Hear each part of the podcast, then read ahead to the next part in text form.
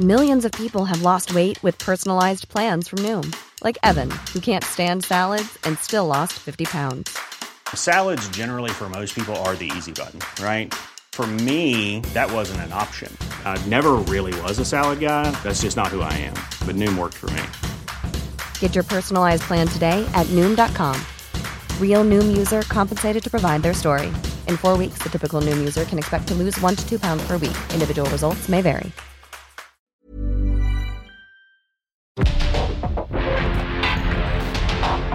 Porque el mundo actual no se entendería sin la economía, las finanzas y los negocios. Acompaña a Mario Maldonado, el columnista de negocios más joven y objetivo del periodismo financiero en su programa. Bitácora de negocios.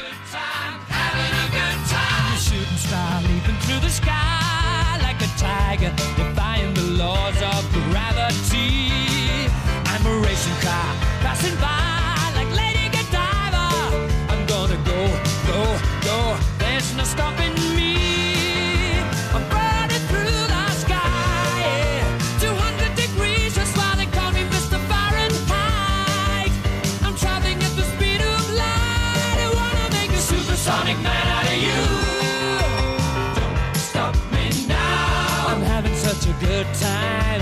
I'm having a ball. Don't stop me now. If you wanna have a good time, just give me a call. Don't stop me now. I'm having a good time. Don't stop me yes, now. I'm having a good time. I don't wanna stop at all. Yeah. I'm a rocket ship on my way to Mars on a collision course. I am a satellite. I'm out of control. I'm a sex machine ready to reload.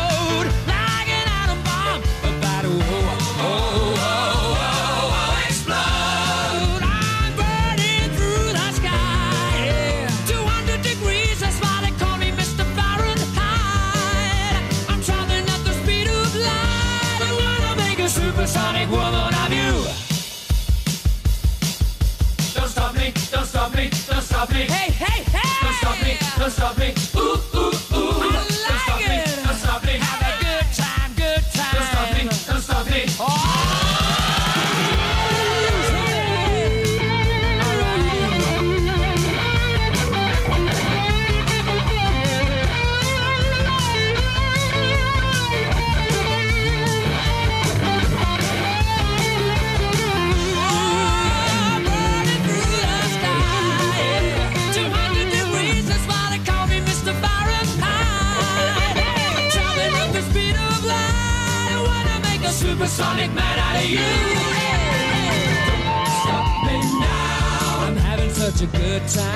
6 de la mañana con 5 minutos. Ah, qué canción, qué canción con la que estamos arrancando este martes, iba a decir miércoles, no, apenas es martes.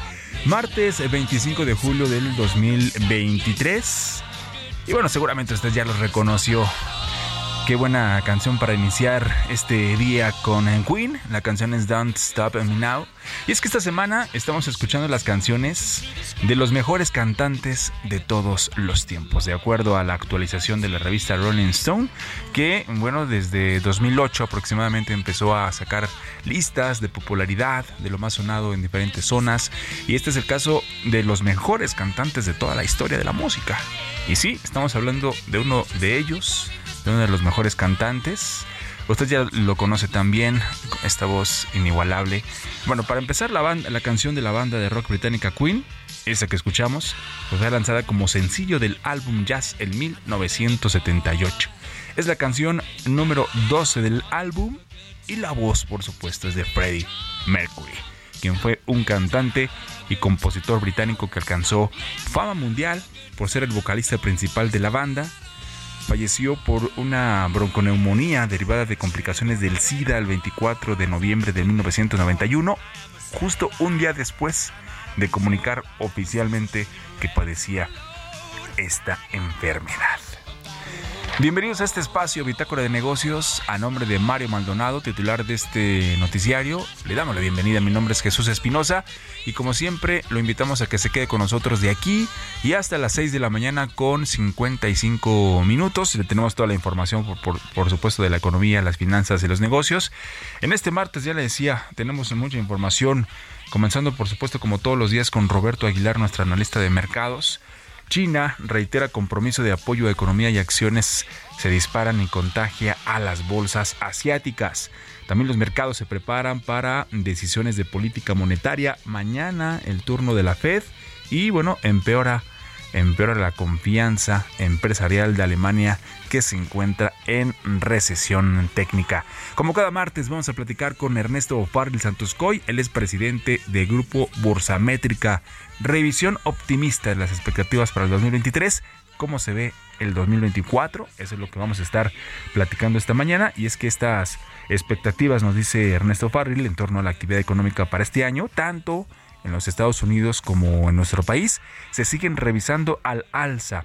Pero el panorama para el 2024 no, no se ve tan optimista, es lo que nos comenta en su columna de todos los lunes Ernesto O'Farrell. También vamos a platicar esta mañana con Alejandro Saldaña, economista en jefe del grupo financiero B por más, precisamente del dato que se dio a conocer ayer muy temprano y que aquí también se lo, se lo dimos a conocer a través de Roberto Aguilar sobre la inflación, que esta inflación en la primera quincena de julio, la energía y las mercancías explican la moderación. La inflación en México eh, quedó a 4.79% y ya lo estaremos platicando con Alejandro Saldaña y cómo se vienen también para el cierre de año.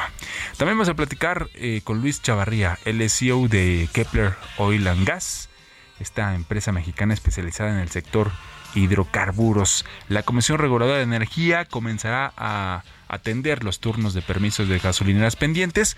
Se dio a conocer la semana pasada, se publicó en el diario oficial de la Federación y lo vamos a estar platicando también esta mañana con Luis Chavarría. Así que tenemos mucha información, acompáñenos, acompáñenos en esta mañana. Nos escuchamos por supuesto aquí en la Ciudad de México en el 98.5 de FM. Transmitimos en vivo también de lunes a viernes como todos los días en vivo desde la Torre Carrache aquí en la Ciudad de México. Nos escuchamos también en Guadalajara en el 100.3, en Monterrey en el 99.7 Estamos en La Laguna en el 104.3 en Oaxaca, en Tampico, Tuxtla Gutiérrez, Tepic, Chilpancingo, Yucatán, McAllen también 91.7 FM y en Brownsville en el 93.5 de FM. ¿Cómo le va con este martes? Acompáñenos.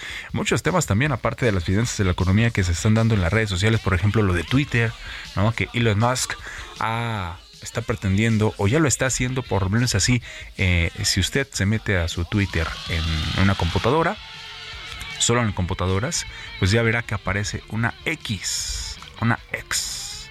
Es lo que estaría dejando fuera al famoso pajarito azul de Twitter o blanco estaría dejándolo fuera para darle paso a una X no así todavía en los móviles aún no pero seguramente será una transición en los próximos días. En fin, y entre otros temas, ¿no? Como la película de Barbie, por ejemplo, que el fin de semana rompió récords de, de, audiencia o de personas que ya vieron la película en su primer fin de semana, como la película más vista en lo que va de este año. de, eh, eh, retirando de este récord a Mario Bros. Pero bueno, esos son otros temas, pero que también por supuesto están en la coyuntura y que están en las redes sociales y que son tema de relevancia. Quédese con nosotros, por lo pronto le presento como todos los días también un resumen de lo más importante que ha sucedido en las últimas horas de las finanzas, la economía y los negocios. Acompáñenos.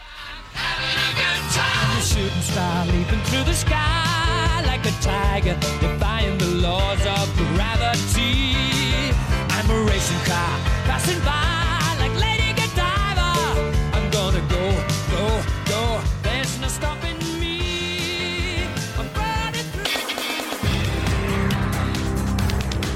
Hasta este lunes, el organismo Seguridad Alimentaria Mexicana, Segalmex, de la Secretaría de Agricultura y Desarrollo Rural, ha adquirido 731.811.49 toneladas de maíz blanco a productores de pequeña y mediana escala de Sinaloa. De acuerdo con información en manos del Heraldo de México, con la compra de estos granos, se ha beneficiado a 8.558 productores y ha representado una derrama económica de estas compras que asciende a 5.097 millones 67.021.86 pesos En conferencia de prensa matutina, el presidente Andrés Manuel López Obrador expuso que en el 2022 las utilidades de los bancos en México ascendieron a 230 mil millones de pesos, lo que representa un nivel histórico en cuanto a ganancias.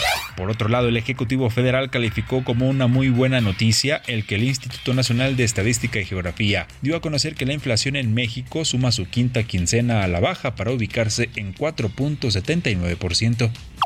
No lo digo yo, ¿eh? lo dice el INEGI que hoy dio a conocer que está bajando la inflación en México. Miren, es buena noticia, muy buena noticia porque esto significa fortalecer la economía popular, el poder de compra de la gente, que le rinda más el dinero, que no haya carestía mientras que la Alianza Nacional de Pequeños Comerciantes alertó que las vacaciones de verano de los mexicanos este año están siendo al menos 15% más caras en gastos como alojamiento, transporte terrestre, peaje, gasolinas y alimentos. Alejandro Celorio, consultor jurídico de la Secretaría de Relaciones Exteriores, aseguró que la denuncia de México en contra de las empresas dedicadas a construir armas es inédita y parte de la necesidad de erradicar el tráfico de estas herramientas hacia la nación. Indicó que no se busca afectar a las compañías, sino que se pueden establecer mecanismos para que la ciudadanía deje de estar en riesgo por el uso de estos dispositivos.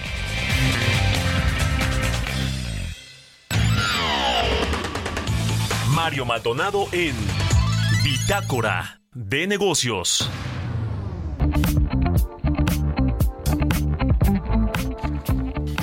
De la mañana con 13 eh, minutos y bueno, vamos a dar esta información porque eh, Alejandro Martí, empresario y fundador de la organización Fundación México SOS, falleció este lunes a la edad de 73 años y es que a lo largo de su trayectoria también ganó popularidad por ser el fundador de las tiendas de ropa y artículos deportivos Deportes Martí, así como los primeros centros de acondicionamiento físico en el país.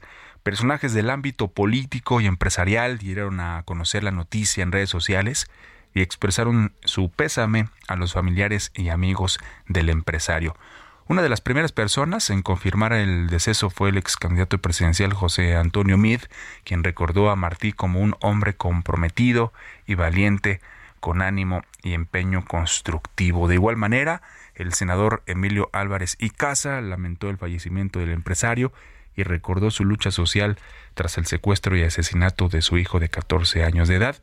Mandó también un fuerte abrazo para familiares y amigos. Alejandro Martí fue un reconocido empresario que se dio a conocer por la creación de las tiendas de ropa, ya le decía, y artículos deportivos de eh, Deportes Martí, así como también los primeros centros de acondicionamiento físico en el país. No obstante, en el 2008 sufrió el secuestro y el asesinato de su hijo Fernando Martí, motivo por el cual inició su activismo en contra de la inseguridad y favor del acceso a la justicia para todas las personas que sean víctimas de delitos. Tras el homicidio de su hijo, Martí fundó su organización Fundación México SOS, la cual tiene como intención combatir la inseguridad en el país. El empresario es recordado por la popular frase si no pueden, renuncien, la cual gritó ante un acto del Consejo Nacional de Seguridad Pública en agosto del 2008.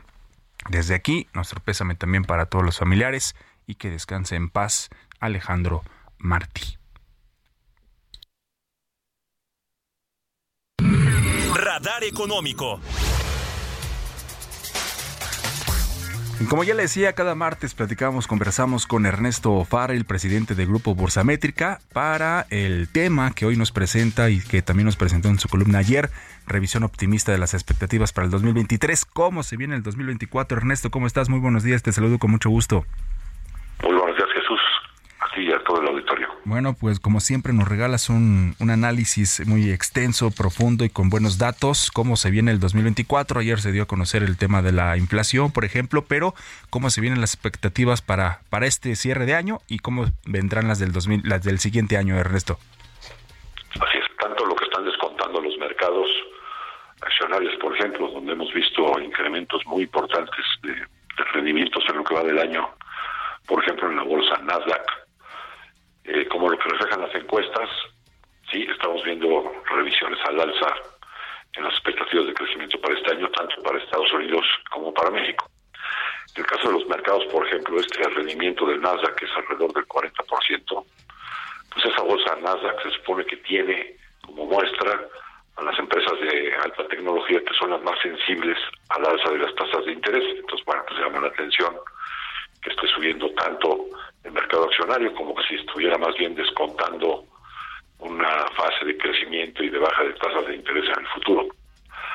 Lo cual es contradictorio contra lo que el mismo mercado está diciendo en lo que es los rendimientos de los bonos del tesoro, donde vemos que se paga mucho más a cortos plazos, a tres meses o a dos años, a lo que se paga a diez años.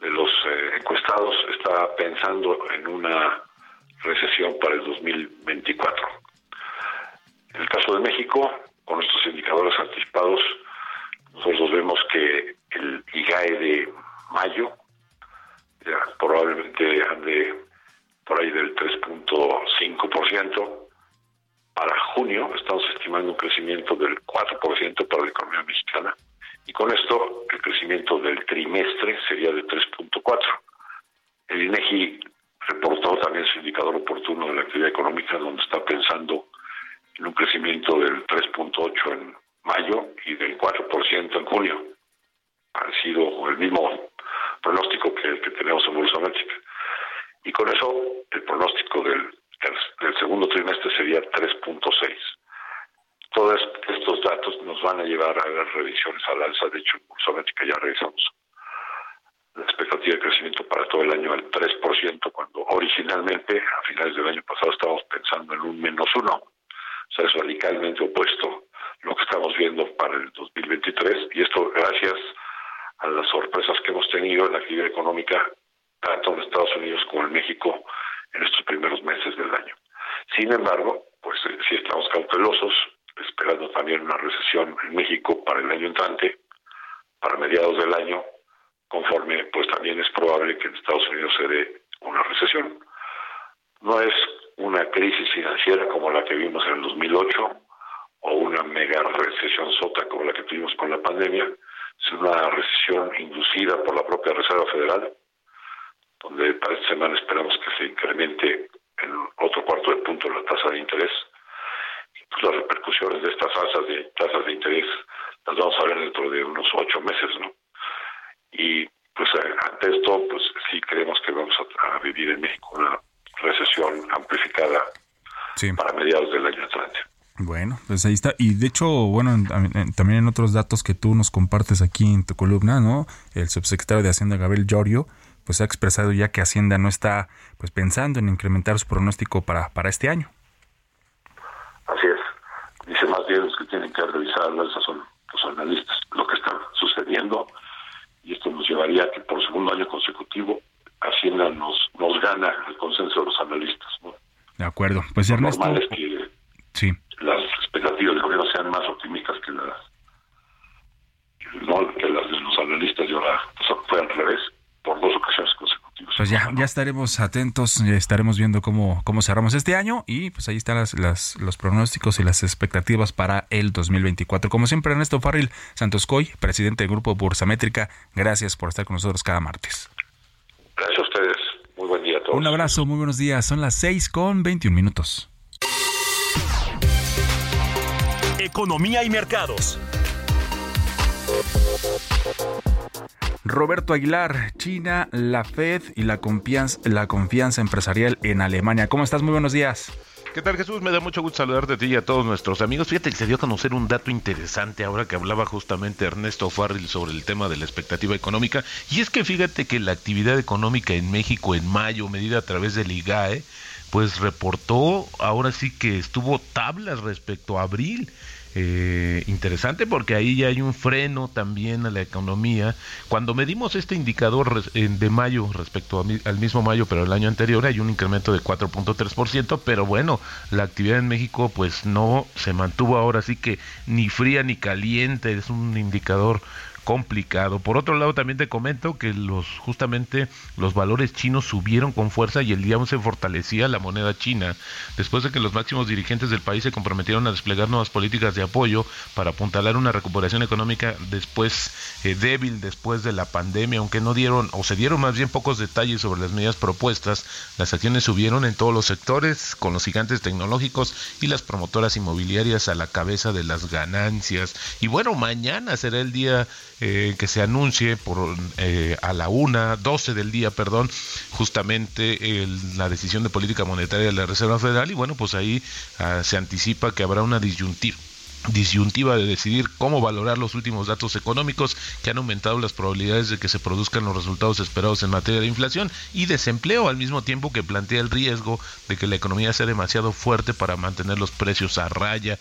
Así es que bueno, pues también el tema de un aterrizaje eh, suave que ha sido interesante en los últimos días, se ha acrecentado justamente por los datos de la economía de Estados Unidos, pues parece ser que sigue permeando. Por el otro lado, la confianza empresarial alemana se deterioró en julio por tercer mes consecutivo. Hay que recordar que Alemania, la economía más grande de Europa, entró en recesión técnica a principios justamente de este año. También Rusia declaró que por el momento era imposible que retomara el acuerdo de exportación de cereales al Mar Negro, ya que según el Kremlin no se estaba aplicando un acuerdo relacionado con los intereses rusos. Y esto es importante, mi estimado Jesús, porque nuevamente hay presión en los precios internacionales de los granos, básicamente el eh, trigo y el maíz. Por esta situación se rompió este acuerdo que permitía pues el tránsito del grano proveniente de Ucrania. También te comento que la industria de estadounidense de semiconductores o chips se enfrenta a un déficit de unos 67 mil trabajadores de aquí al año 2030 y es que bueno pues está creciendo eh, las apuestas productivas pero por el otro lado no hay un reflejo justamente de el tema laboral y rápidamente te comento mi señor Jesús que el tipo de cambio cotizando en 1683 Perfecto, mi estimado Roberto Aguilar. Eh, como siempre, no te vayas. Vamos a ir ya a la pausa, pero regresando, le vamos a presentar, como ya le decía, la entrevista con Alejandro Saldaña para revisar precisamente el dato que nos dabas ayer, eh, Roberto, y que daba a conocer muy temprano en el el de la inflación. Así es que vamos a la pausa. Son las 6 de la mañana con 24 minutos. Estamos en Bitácora de Negocios y nos vamos a la pausa con Queen y la voz de Freddie Mercury.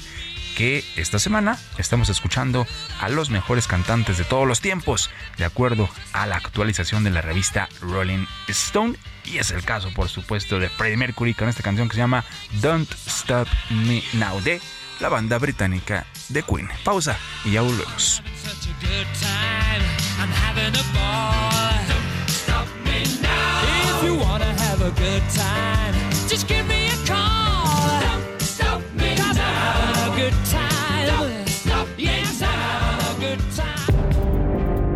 En un momento continuamos con la información más relevante del mundo financiero en Bitácora de Negocios con Mario Maldonado. Regresamos.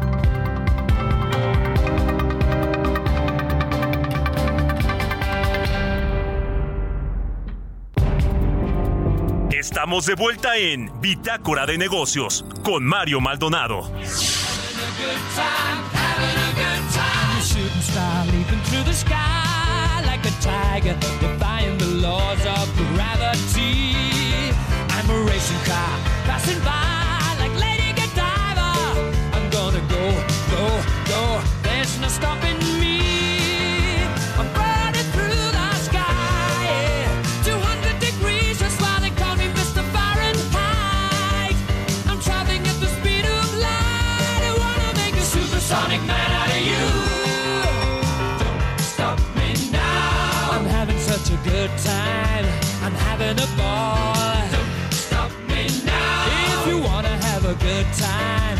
Just give me a call. One size fits all seemed like a good idea for clothes. Nice dress. Uh, it's a it's a t-shirt. Until you tried it on. Same goes for your health care. That's why United Healthcare offers a variety of flexible, budget-friendly coverage for medical, vision, dental, and more. So whether you're between jobs, coming off a parent's plan, or even missed open enrollment, you can find the plan that fits you best. Find out more about United Healthcare coverage at uh1.com. That's uh1.com.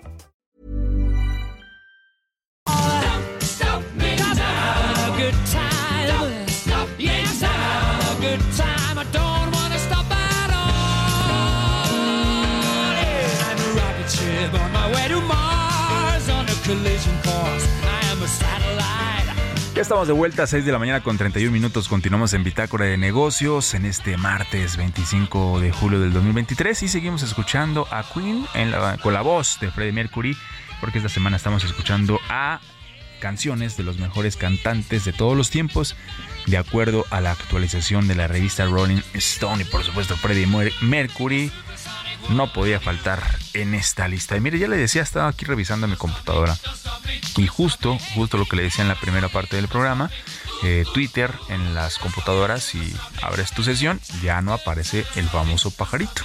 Ya está, como diría, como diría Chabelo, una espantosa X. Ya, ya está, ya aparece. Y es que esta plataforma de redes sociales basada en texto que desempeñó pues un papel de hecho descomunal ¿no? en la sociedad al servir como, como una plaza pública digital, digámoslo así, pues fue, fue precisamente que ya se fue con este icono el domingo pasado. Decisión también de Elon Musk.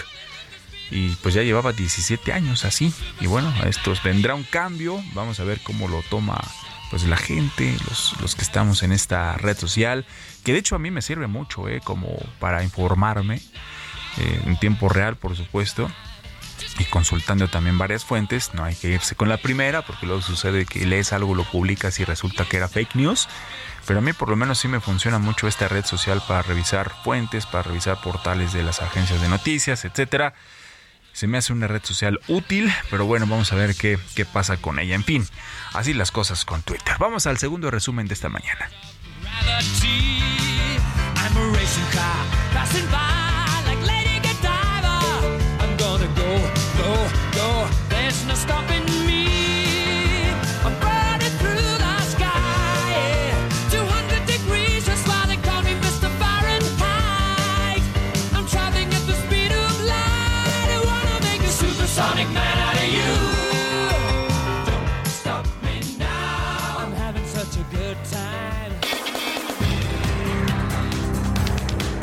El Centro de Estudios Económicos del Sector Privado señaló a la inseguridad que se registra en México como uno de los principales obstáculos para la inversión privada, afectando diariamente al crecimiento económico del país. A través de su análisis económico ejecutivo, el organismo detalló que el abatamiento de la inseguridad es uno de los mayores y difíciles desafíos para el país.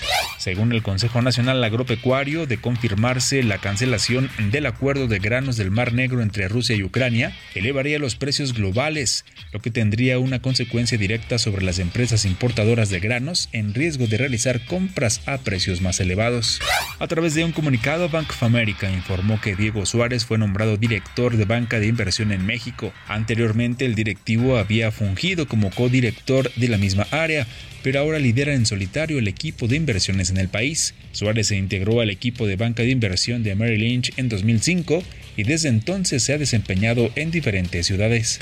El jefe de gobierno de la Ciudad de México, Martí Batres, informó que antes de seis meses se dará a conocer los lineamientos de regulación de plataformas digitales para hospedaje como Airbnb, pues dijo que aún se sigue abordando y analizando de forma interna el tema. Destacó que para esta acción deben determinar los alcances e impacto de la regularización principalmente en las colonias en las que más se rentan viviendas. Entrevista. Vamos a platicar eh, con Alejandro Saldañas, el eco- eh, economista en jefe de Grupo Financiero B por más, precisamente para platicar del dato que dábamos a conocer ayer de la inflación, que bueno, actualmente se quedó en el 4.79% en la primera quincena de julio de este 2023. Alejandro, muchas gracias por esta comunicación. Muy buenos días. ¿Qué tal? Buenos días, al contrario, muchas gracias por la invitación y, un gusto para mí estar en el programa. Muchas gracias, Alejandro. Eh, pues ustedes hacían el análisis de este dato de inflación ayer, ahí en B por Más, y veían varios aspectos, ¿no? La relevancia de este dato, las implicaciones, en fin, ¿cómo, cómo analizaron este dato de inflación de la primera quincena de julio? Claro, eh, este dato de inflación pues muestra un crecimiento interanual de 4.79%, un poquito arriba del 4.75% que esperábamos. Eh, y así pues la inflación queda con su menor variación interanual desde marzo de 2021, ¿no? Entonces, pues continúa esta tendencia descendente de la inflación. En buena medida esto se explica por los menores precios de productos agropecuarios y de productos energéticos sobre todo eh, en la medida en la que pues el incremento en los precios de estas materias primas energéticas y agropecuarias eh, que se vio hace un año pues eh, se va diluyendo no hace un año recordemos que estuvo el inicio de la guerra en Ucrania y eso elevó los precios de estas materias primas. Entonces, en la medida en la que estos efectos se van diluyendo, pues se ha ido ayudando a, que la inflación vaya vaya acelerándose, ¿no? Por otro lado, si nos fijamos en la inflación subyacente, que es la que excluye estos elementos energéticos y volátiles que típicamente son bastante volátiles, pues también hemos visto una tendencia a la baja en los últimos meses, posiblemente no tan agresiva como en la inflación general o en la inflación no subyacente, pero eh, sí es, es, es, una buena noticia que la inflación subyacente también vaya mostrando una tendencia eh, relativamente a la baja, ¿no? Eh, señalábamos en, nuestro reporte que pues ya lleva 13 quincenas consecutivas a la baja y eh, registró su menor variación interanual desde marzo de 2022 esta eh, inflación subyacente que quedó con un crecimiento interanual de 6.76%, ¿no? Todavía arriba del, del general. Al interior de esta, las mercancías, tanto alimenticias como no alimenticias, como puede ser este pues la tortilla no pues dentro del caso de las alimenticias o eh, televisiones eh, automóviles etcétera en el caso de las no alimenticias este componente está mostrando una tendencia a la baja muy importante después del fuerte eh, las fuertes alzas que tuvo entre 2021 y 2022 no y esto se explica en buena medida también por los menores precios de materias primas que se van pues, trasladando de forma indirecta este componente pero también por la dilución de todos estos choques que vimos en los precios en los años pasados, como eh, el incremento en los costos de transporte, los cuellos de botella en la producción, que pues fueron asociados a las distorsiones que generó pues la pandemia, ¿no? Y un factor que también le ha ayudado mucho es la apreciación del peso eh, del peso mexicano que se ve claramente ahí pues ayudando a que eh, algunas de estas mercancías que son de origen importado pues estén mostrando un menor crecimiento en sus precios. Sin embargo, vale la pena puntualizar que el otro componente del índice subyacente, el de los servicios, pues no ha mostrado realmente una clara tendencia a la baja, incluso en esta lectura y en la anterior se aceleró a tasa anual, eh, y recordemos que eh, justamente la parte de los servicios pues eh, refleja mucho el incremento o las presiones salariales que hemos visto en México y en otros países a consecuencia esto de, los, del, de lo apretado que están los mercados laborales no entonces pues en general una lectura favorable aunque hay algunos componentes que todavía muestran cierta renuencia a descender en esta en esta lectura de inflación de la primera quincena de julio. Sí, ya decías lo de los servicios y por ejemplo también alimentos y bebidas, ¿no? Que quedó en el 10.02%, era pues casi más más del doble, también es otro dato que también no es muy alentador. Sí, sí, el, costo de los alimentos, eh, particularmente en este, digamos, periodo inflacionario, por ponerle algún nombre, ha, sido mucho más agresivo que en otros eh, que, otros que otros componentes y naturalmente esto es muy sensible pues para eh, el efecto de que tiene sobre pues el bienestar de, de las personas no entonces eh, sí las, mercancías alimenticias con un crecimiento muy importante todavía recordemos que pues obviamente las personas que tienen menores ingresos destinan una mayor proporción de su gasto a cubrir necesidades básicas, ¿no? Como son las de alimentación. Entonces, pues naturalmente este, este tener un, unos, un crecimiento de 10% de las mercancías alimenticias, pues es bastante preocupante y de alguna forma, pues eh, podríamos decir que es un efecto regresivo, ¿no? Por afectar a quienes menos tienen. Eh, entonces, sí, es muy buena puntualización esa que, haces este con, con que las mercancías, pues si bien están desacelerándose, pues siguen mostrando variaciones todavía, todavía elevadas, particularmente las de alimentos, bebidas y tabaco. Y bueno, ya lo decías, ha ido a la baja, eh, eh, ligeramente por, por encima de las expectativas que, tenían analistas, pero eh, ¿cómo, ¿cómo, ves esta baja? ¿Va sólida para, para la inflación, para llegar a niveles pues que siempre hemos estado atentos de 2019, de 2020, prepandemia? Pues creemos que la inflación trae en los próximos meses, en lo que resta del tercer trimestre va a mostrar una, unas variaciones menores, ¿no? Este va a continuar esta tendencia a la baja.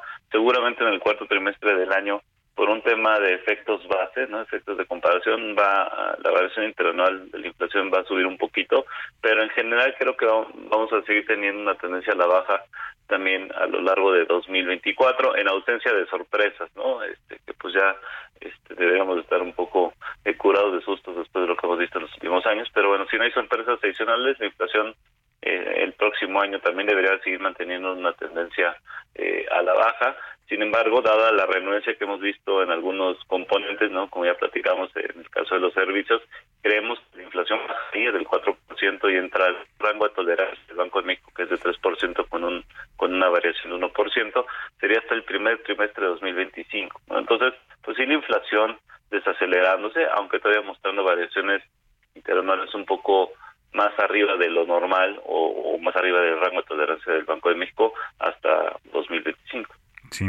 Y bueno, de hecho también ayer y también lo escuchábamos al inicio de Bitácora de Negocios al presidente de la República, ¿no? Celebrar este este dato de la inflación de 4.79%, el aumento del salario y los programas para el bienestar, que era algo de lo que mencionaba ayer en su conferencia matutina el presidente, y pues a la espera de lo que, de lo que suceda con la Reserva Federal de los Estados Unidos, Alejandro, y después de esto, ¿qué va a hacer el Banco de México?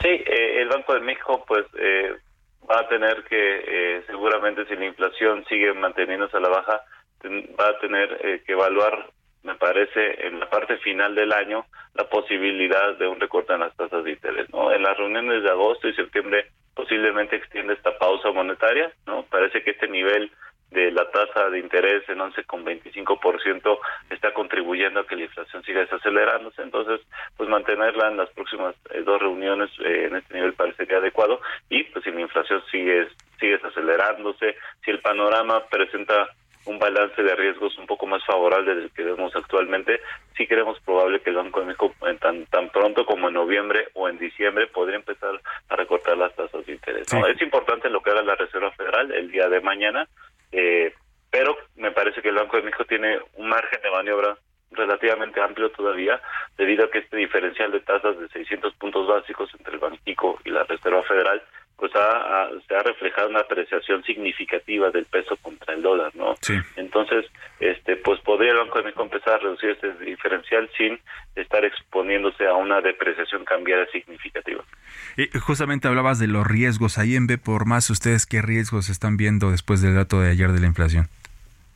Bueno, en muy corto plazo hemos tenido algunos eventos de índole climáticos y de índole geopolíticos que pudieran justamente afectar el desempeño de los precios de productos agropecuarios y de los alimentos que bien puntualizados, ¿no?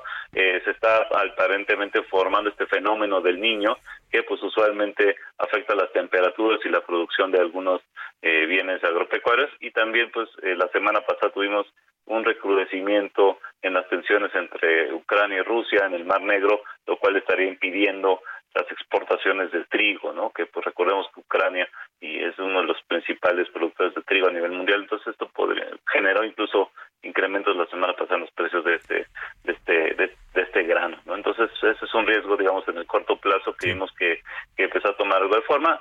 Adicionalmente, entre los riesgos, pues eh, nos preocupa que eh, las presiones salariales no se dan y que esto genere que pues el componente de los servicios tarde más a lo, eh, a lo esperado en ceder y que pues si la inflación subyacente no no no se desacelera eh, o no se no se sigue desacelerándose pues esto podría generar a su vez pues distorsiones en las expectativas de precios de los consumidores y que pues esto eh, naturalmente haga que la inflación general pues eh, se mantenga elevada por un tiempo mayor a lo esperado y el Banco de México tuviera que tomar pues acciones un poco más agresivas a las que estamos previendo o al menos que no eh, no se vea en la posibilidad de reducir las tasas de interés nominales próximamente.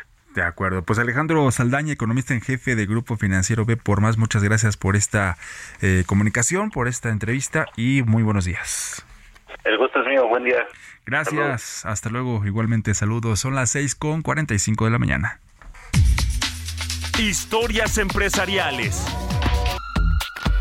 Bueno, y este lunes, este lunes Barclays nombró a su nuevo jefe de banca de inversión en México. ¿De quién se trata y cuál es su trayectoria? Giovanna Torres nos platica. Barclay ha dirigido varias de las transacciones más importantes en México, incluidas algunas del sector gubernamental. Recientemente, Barclay fungió como único asesor financiero del embotellador y minorista FEMSA en el proceso de venta por 7 mil millones de dólares de una participación en la cervecera holandesa Heineken. Además, fue asesor exclusivo del gobierno de México, 6 mil millones de dólares de un portafolio de electricidad de Iberdrola, compañía especializada en energía limpia, redes y almacenamiento. Asimismo, a inicios de este mes, la institución inglesa fungió como coordinadora global y principal agente de una oferta de acciones por 446 millones de dólares en la Bolsa de Valores de Nueva York para Vesta, empresa mexicana de bienes raíces industriales en la que fue la primera colocación desde el 2017 de una emisora mexicana en Estados Unidos.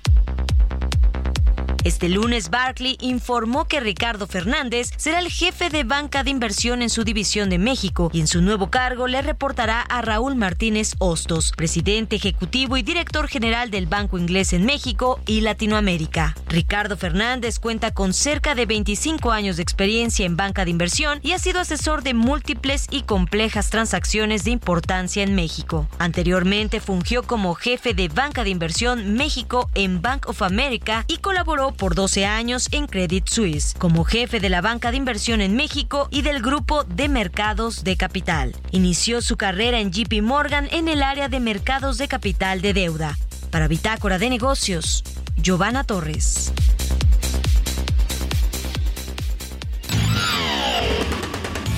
Mario Maldonado en Bitácora de Negocios. Bueno, ya también le decía que la Comisión Reguladora de Energía va a comenzar a atender los turnos de permisos de gasolineras pendientes. La CRE, aparte de todo esto, también negó, por ejemplo, a Bimbo, al CEA, permisos para tener sus propias gasolineras de autoconsumo. Y para platicar de todo esto, tenemos ya en la línea telefónica a Luis Chavarría, el CEO de Kepler Oil and Gas, empresa mexicana especializada en el sector de hidrocarburos. Luis Chavarría, muchas gracias y muy buenos días. No, gracias a ustedes por la invitación. Es, un, es un placer estar en, tu auditorio. Y bueno, ya lo decíamos también la semana pasada, el 20 de julio, si, si no me equivoco, se dio a conocer en el diario oficial o se publicó en el diario oficial de la Federación esto que estábamos comentando. Y nos vamos a enfocar eh, en las gasolineras, ¿no? Se le negó estos 10 permisos de expendio al público de, de petrolíferos también en estaciones de servicio y la Comisión Reguladora de Energía pues va a comenzar a atender estos turnos de permisos de gasolineras pendientes. ¿Cómo está el panorama para los para los gasolineros? Sí, mira, más o menos eh, eh, el promedio este anual que es de crecimiento que, de, que, debemos de tener son de 300 gasolineras a 400 anuales. Quiere decir que eh, si consideramos el rezago que hubo en, lo, en desde, desde el 2019, 20 y 21, que más o menos fueron en 350 gasolineras y luego en 2022, este, sí hubo un incremento, fueron 500 permisos que se dieron, pero ni aún así este, han, han logrado desatorar ese cuello de botella. Sí. Cabe mencionar que el, el 85% de los permisos también que se han otorgado es para permisionarios o expendedores que tienen la marca Pemex. Y otro porcentaje menor es para diferentes marcas. Sí se ve una tendencia este eh, en este caso de prioridad para lo que es marca Pemex. Muchos han hecho la estrategia de abrir con marca Pemex, o así lo declaran en su, en su apertura, pero dos, tres meses después hacen el cambio de imagen. Eh, esas son estrategias que ha, que ha, ocurrido en el sector. ¿Qué es lo que, qué es lo que ocurre? Que este, pues el apetito de apertura de estaciones de servicio también ha, ha venido también a la baja en estos últimos dos años, porque saben que los permisos número uno tardan por lo menos 18 meses hasta 24. Y dos, que hay una prioridad por la marca Pemex. Sí. Y ya, ya lo decía también, eh, varios medios, incluyendo Bloomberg, por ejemplo, consultaron a la Comisión Reguladora de Energía sobre estas negativas de permisos y este también se le, se, le había solicitado pues que diera a conocer cuál era el monto de estas sanciones y no, no dio más información. Ahora, este tema también es que las estaciones de autoconsumo pues permiten eh, a, un eh, privado no contar con, con, con, todo el equipo necesario para almacenar para, para despachar el combustible únicamente pero esto es para consumo propio es así así es es correcto. Ahora te voy, te voy a comentar sobre autoconsumos. El autoconsumo quién lo requiere lo requieren eh, los almacenadores de combustibles y que es para despacho interno como transportistas de este, públicos, este, también minería, agronomía, este, marinos.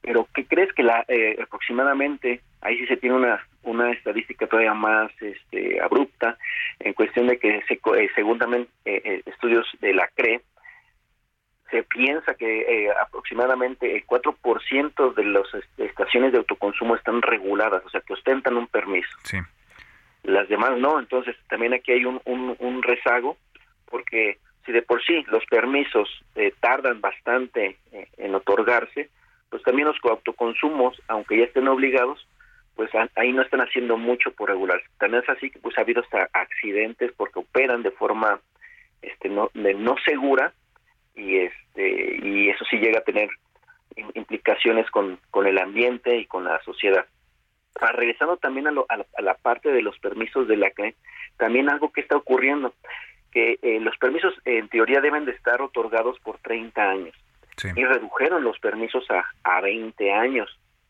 Aquí no hay una explicación clara que o una postura que se haya mostrado la CRE públicamente del por qué esté haciendo esto. Uno puede pensar que a lo mejor es por la transición energética, pero yo creo que independientemente de eso, este los permisos se deben otorgar como lo tiene estipulado en la ley de hidrocarburos, que son de 30 años. Eso es para estaciones de servicio y para comercializadores, que son las, este, las empresas que no tienen infraestructura y que se dedican a la compra y venta de producto, este, igual debería de ser de 30 años y los está dando de dos años. Y obviamente con las condiciones de que si en esos dos años no opera o, o con un año que no opere, este, quitan los permisos. Eso también es una clara manifestación de que hay un privilegio sobre marca Pemex. Sí. Eh, nos queda nos queda un minutito, Luis eh, Chavarría, CEO de Kepler Oil and Gas. Esto último que nos comentabas, ¿no? De, que están obviamente en desacuerdo con la reducción de los años. Eh, ¿Pueden impugnar? ¿Pueden hacer algo? ¿Se puede hacer algo? ¿O ya esto queda definitivo así? Sí se puede llegar a amparos, pero también eh, los tiempos de atención siguen siendo los mismos, siguen siendo largos. Entonces, sí. Eh, sí hemos visto algunos permisionarios que han logrado incrementar su, el periodo, pero son los menos. Bueno, pues estaremos atentos a lo que suceda después de este de esta publicación en el Diario Oficial de la Federación y que, pues como lo decíamos aquí, no ha dado respuesta sobre los montos eh, la Comisión Reguladora de Energía y a ver si estaremos pendientes si, si hay alguna respuesta. Como siempre, te agradecemos mucho, Luis Chavarría, CEO de Kepler Oil and Gas, y muy buenos días. Muy buenos días. Muy buenos días. Gracias, Oil and Gas, que es esta empresa mexicana especializada en el sector de hidrocarburos. Con esto llegamos al final. Gracias por habernos acompañado en este martes. Quédese con Sergio Sarmiento y Lupita Juárez. A nombre de Mario Maldonado, titular de Bitácora de Negocios, le damos las gracias. Mi nombre es Jesús Espinosa. Nos escuchamos mañana. Mañana aquí a las 6.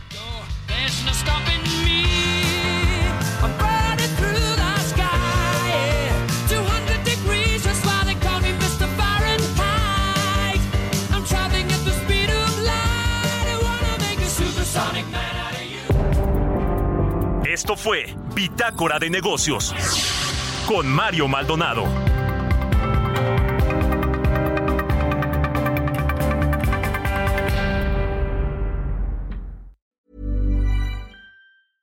Mom deserves the best, and there's no better place to shop for Mother's Day than Whole Foods Market. They're your destination for unbeatable savings, from premium gifts to show-stopping flowers and irresistible desserts. Start by saving 33% with Prime on all body care and candles. Then get a 15-stem bunch of tulips for just $9.99 each with Prime. Round out Mom's menu with festive rosé, irresistible berry chantilly cake, and more special treats. Come celebrate Mother's Day at Whole Foods Market.